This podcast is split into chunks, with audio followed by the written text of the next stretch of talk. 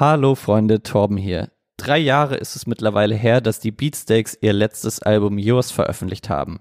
Jetzt steht die neue Cover-EP In the Presence of an. Darauf haben die Beatsteaks Songs von Ideal, Hildegard Knef oder Velvet Underground gecovert. Im Interview mit Arnim, dem Sänger der Beatsteaks, habe ich über die Auswirkungen der Corona-Pandemie auf die Band, die Benachteiligung von Frauen in der Musikbranche und 25 Jahre Beatsteaks gesprochen. Viel Spaß!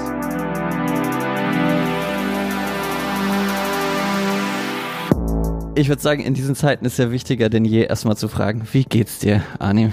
Ach, äh, mir geht's eigentlich ganz gut, mal so, mal so, so tagesformabhängig, würde ich sagen. Meine Band hat seit langer Zeit mal wieder gearbeitet, wir hatten sehr viel Spaß und das Ergebnis kann man jetzt hören und ähm, deswegen geht's mir eigentlich sehr gut. Hätten wir nix gemacht dieses Jahr, wäre ich wahrscheinlich schwer depressiv. habe ich so eine Vermutung. Dadurch, dass wir aber im Sommer, wir wollten ja, wir haben ja 25-jähriges Bandjubiläum dieses Jahr auch noch und wollten das auch live groß feiern. Als das dann klar war, dass das nicht stattfindet, haben wir so ein bisschen gebraucht und dann haben wir, sind wir diese EP angegangen mit Moses als Produzent und das war total schön und da gab's dann einfach was zu arbeiten.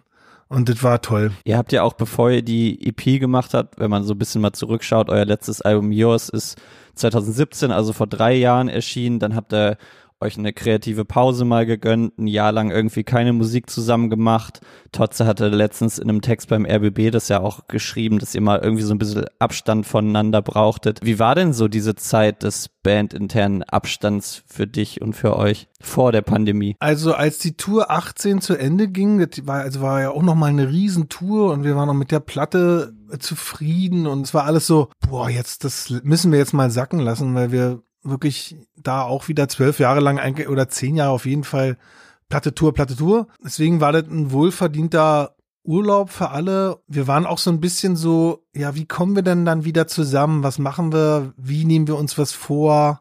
Wir sind alle Familienväter, machen alle auch ja nebenbei auch ein bisschen Musik oder genießen auch die freie Zeit. Für uns ist immer wichtig, dass wenn wir zusammenkommen, wir nicht aus businesstechnischen Gründen zusammenkommen, sondern weil wir total Bock drauf haben, so wie das immer bei uns war. Die Band gab's ja, klar haben wir damit dann so ja Karriere gemacht und das ist auch riesig, aber der erste Ansatz war immer so, ey, wir verbringen Zeit miteinander. Da brauchten wir halt jetzt eine Weile und waren halt so richtig ready 2020 dann und dann kam so eine Pandemie und verändert die Welt. Und da merkst du dann auch so, Mensch, kick mal, nicht, dass du denkst, das geht alles ewig so und also man nimmt so Sachen so für selbstverständlich, die jetzt also so weit weg sind, dass sie, dass sie ja gruselig sind, dass wir in einem Tourbus zusammen sitzen und so und das ist ja also boah.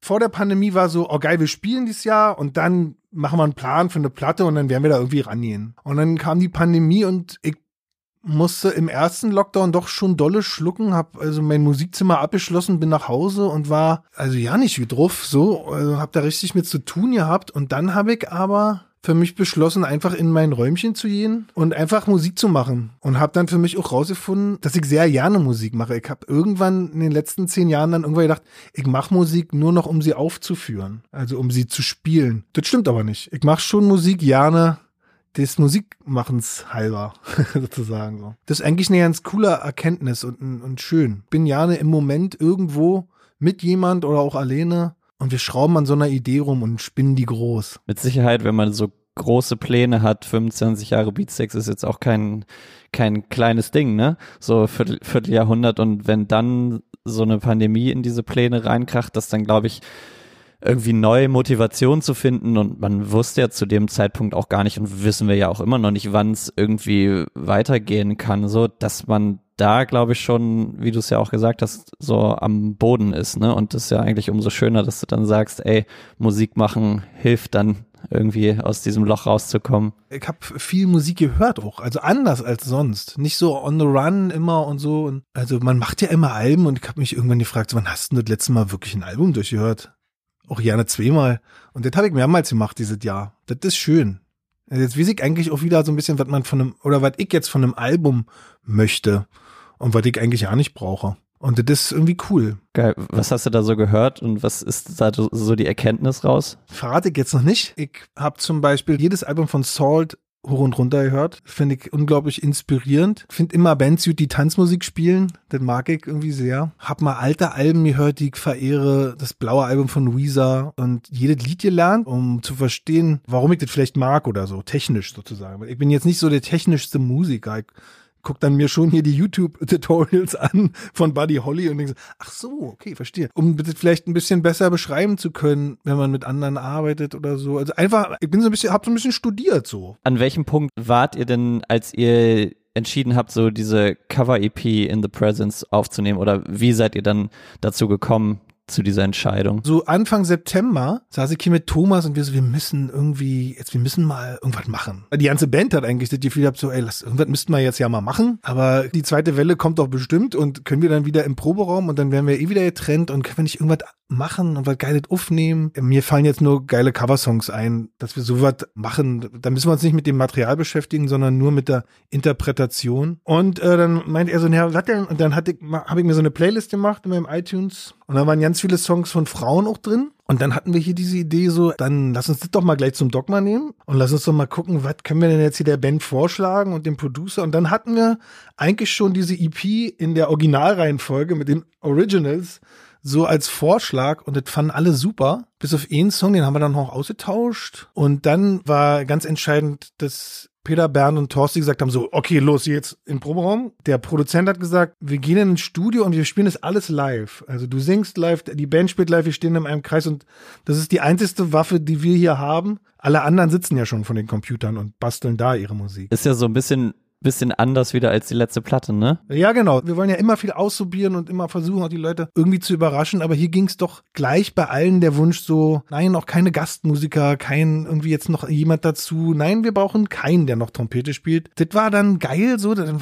kam so eine Marschrichtung so zusammen, haben wir die entworfen. Ja, die Songs waren da eigentlich nur in dem Ordner, was ich gern mal singen möchte. Also das kam über den Gesang. Also so, auf welche Melodien oder welche Art Song würde ich gern mal singen. Und so kam das. Also das Hansa-Studio ist nicht nur ein gutes also ein Museum, sondern da ist, das wird gut gebucht. Und da waren dann so vier Tage frei. Und die haben wir uns geschnappt und sind darin und hatten vorher zwei Wochen geprobt. Das waren dreieinhalb magische Tage. Wir haben ganz viel gelacht. Das war unsere Geburtstagsfeier, weißt du? Das war unser 25-Jährige, haben wir da gefeiert. Voll, hat ja auch gut gepasst dann mit Moses Schneider noch zusammen. Total. Moses ist immer ganz gut für uns, weil der tritt uns im richtigen Moment in Arsch, wenn es nicht funktioniert oder sagt auch so, naja, weiß ich nicht, krieg mich nicht. Und sagt aber auch, nee, fertig. Und dann kommt immer was raus, wo wir uns manchmal schwer tun mit während des Prozesses. Ich habe ja jetzt schon so ein bisschen Abstand dazu und finde total toll, wie das wie das Ding daherkommt. So. Auf jeden Fall, kann ich nur unterschreiben. Ich finde auch generell, dass es ein tolles Signal ist, dass ihr auch ausschließlich Songs von Frauen oder Sängerinnen covert, weil ich finde gerade in Zeiten, in denen in der Musikbranche immer noch irgendwie ein Bruchteil von Frauen vertreten ist, egal ob man jetzt Festival-Lineups oder Preisverleihungen anschaut, finde ich das irgendwie ein tolles Signal. War das auch so ein Gedanke, den ihr hattet, dass ihr gesagt habt, hey, wegen sowas machen wir das auch oder war das einfach nur, weil du die Songs oder weil ihr die Songs toll findet? Es kam über die Gesangsszene und ich fand es deswegen interessant, weil wenn man covert ja viel lernt, auch auf die, anders auf die Texte guckt und so und ja, yeah, wow. Und ich finde auch äh, You zum Beispiel, wenn Frauen Männer-Songs singen, Nothing Compares to You finde ich von Sinead O'Connor besser als von Prince und Prince ist auf jeden Fall ein Genie. Und dann war hier schon so, ey, das ist auch übrigens ein geiles Statement, weil wir stehen uns auf jeden Fall hinter den feministischen Gedanken in dieser Welt und more power to it, auf jeden Fall. Ich finde es am Ende ja auch immer schwierig, wenn jetzt wie hier zwei Typen sich irgendwie über die Benachteiligung von Frauen in der Musik unterhalten, so, weil könnte man ja auch eine Frau dazu nehmen, aber ich finde trotzdem, oder so als vielleicht letzte Frage dazu, gibt's was, was ihr als Band, sag ich mal, dafür tut, wo man sagen kann, hey, wir wollen, dass Frauen noch sichtbarer werden in der Musik oder mehr Platz in der Musik haben so? Oder habt ihr euch da überhaupt mal Gedanken drüber gemacht? Also ich kann es immer nur sagen, von diffus aus jetzt zum Beispiel bei uns ist es natürlich ein Thema, wenn man sich irgendwie unseren Feed anschaut und merkt, krass, jetzt haben wir wieder eine über fünf Typen heute berichtet.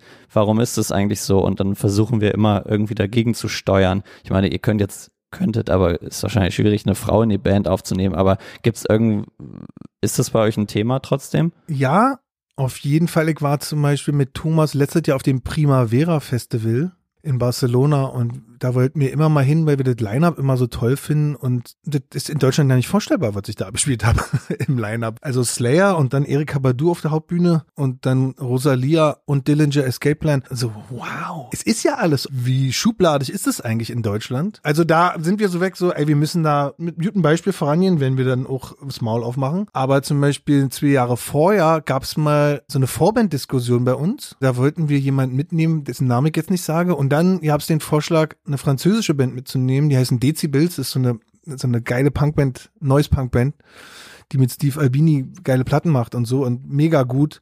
Und die kam halt aus Frankreich und das sind Girls und die fanden wir auch super und ich weiß noch, dass da so nee, wir lassen das jetzt, sondern wir machen das jetzt mit denen, weil es wichtig ist. So, ich glaube, das ist für uns, das ist auch ein bisschen schwierig, weil für mich so normal ist. Ich bin Vater einer Tochter. Ich Ja. denke immer so, die Welt kann doch nicht so blöd sein. Ach so, wirklich diese Frau, weil sie Frau ist, verdient viel weniger als der Mann und, und Das- das ist halt ganz krass. Manchmal den besseren. Ja, man muss jetzt sozusagen erkennen, dass es Ja. eben nicht so liberal ist, wie man es in seinem Kopf hat. Auf jeden Fall. Und ich finde, das sind ja am Ende gerade solche Entscheidungen, wie die ihr dann getroffen habt mit den Dezibels, so dass man dann eben in diesem Moment entscheidet, nö, dann machen wir das jetzt nämlich so und nehmen Ja. diese Bands mit nur Frauen drin mit, Ja. weil dann schafft man einfach ein bisschen Gleichheit. Voll gut. Ja, Voll genau, cool. also so, das, da müssen wir selber uns wach halten und auch immer gucken. Und jetzt bei der Platte ist es so entstanden und es war auch zum Beispiel klar, ey, wir ändern keine Sichtweise in den Texten oder so. Wir fungeln da Mhm. jetzt gar nicht rum, wir verbeugen uns. Also es, die Platte ist als Verbeugung auch zu verstehen. Ich finde auch total gut diesen Leslie Gore Song You Don't Own Me,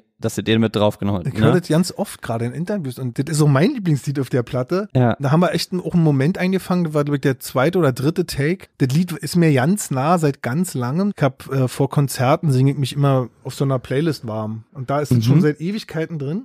geil. ich habe aber nie auf den Text gehört, kannte das Lied in- und auswendig und hatte das dann der Band vorgestellt und sagte so, komm, wenn wir das nicht noch machen? Und dann ist erst der Text so richtig so, oh Mann, das, das für ein geiles Statement ist. Das ist ja, also das könnte jetzt Lizzo auch sofort singen. Voll, vor allen Dingen, die hat das ja mit 17 im Jahr 1963 gesungen. Ja. Musst du dir mal vorstellen. Schon krass. Total gut. Ich finde beim, oder kann mir vorstellen, also wenn man als Band Coverversionen aufnimmt, dass man ja immer so ein bisschen das Risiko hat, irgendwie entweder man wird dem Original nicht gerecht oder man ist vielleicht so eine billige Kopie in Anführungsstrichen. Wie war das denn bei euch? Habt ihr euch da vorher doll Gedanken drüber gemacht, wie ihr dem Ganzen so eine eigene Handschrift, diese Beatsex-Handschrift verleiht oder einfach drauf los? Naja, das war die Marschroute. Wir, es war vorher klar, wir produzieren jetzt hier nicht groß rum Mhm. im eigentlichen Sinne, sondern wir machen eine Liveaufnahme. Dann ist irgendwie, da ist schon mal eine Marschroute klar, weil dann ist Bernte links, Peter rechts, äh, der Bass ist verzerrt meistens, Tho- Thomas haut ganz doll drauf und ich sing da ganz laut.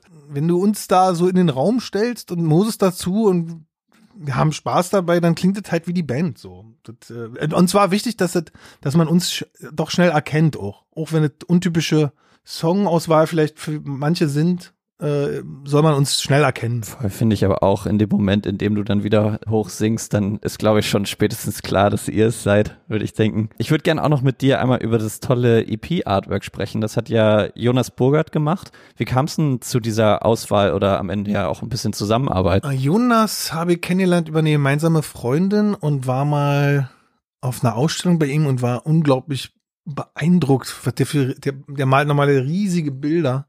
Berliner Maler. Und wenn du davor, davor stehst, ich war erschlagen von der Wucht und von dem, was da alle drin ist. Und dann hatte ich ihn eingeladen zu dem Berlin-Konzert.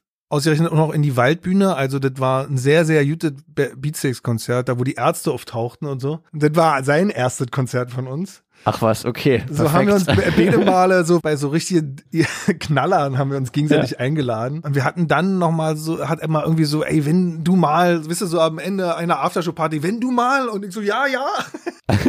und äh, wir bewundern uns beide sehr und stellen uns einfach Fragen, äh, wie dir das einfällt und wie kommt, wie macht ihr die Musik oder wie macht ihr das oder wie macht ihr diese Konzerte? So ein Künstler, mit dem man sich sehr gut unterhalten kann auch. Da hatte ich gefragt, wir machen hier gerade diese EP und er so, oh, ist ja geil und konnte ihm dann äh, an dem Abend auch gleich nach dem Portishead, der war da gerade fertig. Der so, wow, alles klar. Und dann hat er ein paar Tage später kam ein Bild an, das heißt Beisein. Ja. Da sagt er dann Thomas, unser Schlagzeuger, gleich, Beisein ist ja sowas, weil wir wussten nicht, wie wir das Ding nennen. Der sagte dann so, Beisein ist ja sowas wie in, in the presence of.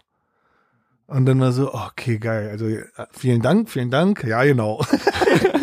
Und wir wollten auch schon immer mal ein Cover machen, wo unser Name nicht drauf steht. Wir hatten noch zwei, drei andere Ideen und haben dann aber, ey, nee, das ist hier jetzt, das passt total. Es ist eh so gerade so eine, so ein Kreis von Freunden und Leuten, mit denen wir hier so, auch Guse, der gerade die Videos mit uns macht hier und so, ist alles so Friends and Family hier, ist gerade alles sehr intakte Gang. Wo du es gerade angesprochen hast mit Guse, die Videos fand ich auch sehr witzig zum Monotonie, das erste Ding, so ein bisschen über dem Greenscreen rumgespielt und als dann noch Campari mit Haiti, perfekt. Dankeschön. Ja. Dann kommen wir auch schon fast zum Ende. Was würdest du denn sagen? Wir können ja nochmal vorsichtig vielleicht ins nächste Jahr gucken. Vielleicht gibt es ja einen Impfstoff und man kann Konzerte machen, aber 25 Jahre Beatsticks ist wahrscheinlich nicht aufgeschoben, oder? Da wird wahrscheinlich noch, noch was kommen. Ey, auf jeden Fall. Also wir feiern ja eh immer Geburtstag, wenn wir spielen. Ja. Würde ich mal sagen. Und äh, ist so völlig egal, welche Jahreszahl da steht am Ende. Wir werden sicherlich auf den Moment warten, wo man Konzerte so spielen kann, wie wir sie alle uns wünschen und auch noch in Erinnerung haben. Wir haben jetzt gerade was bringen jetzt gerade was Cooles draus und haben uns damit auch, finde ich, ein bisschen Zeit verschafft, so, okay. Und beobachten das, hoffen einfach, dass die Leute nicht durchdrehen, dass sie ihre Maske tragen. Das, er trifft die ganze Welt. Er trifft die ganze Welt und wir sitzen alle auf derselben Welt. Und jetzt ist der Moment, wo man zusammenrücken muss und Dinge zusammen machen kann. Das ist, das Querdenken ist völlig, der völlig falsche Gedanke. Ist wie Geiz ist geil. Nein, genau nicht all together now. So, und ich glaube, so kommen wir irgendwie auch da durch, weil ich bin Kind eines, Kind des Ostens und ich sag euch, das funktioniert. Ey, dem habe ich auch eigentlich gar nichts mehr hinzuzufügen, außer dass ich sehr gespannt bin, was du aus dem Alben hören und wie Alben funktionieren Ding mitgenommen hast. ja, und, äh, ja, Mann. ne, das, äh, da werden wir dann bestimmt drüber mal sprechen. Ansonsten, hey, bleib gesund. Du auch. Lieben Gruß an die ganze Diffus-Gang. Ihr macht das super. Danke. Einer muss ja noch für ordentliche Musiknachrichten in diesem Land sorgen. Vielen Dank. Macht weiter. Danke. Lasst euch nicht unterkriegen. Danke dir. Bis bald. Alles Gute.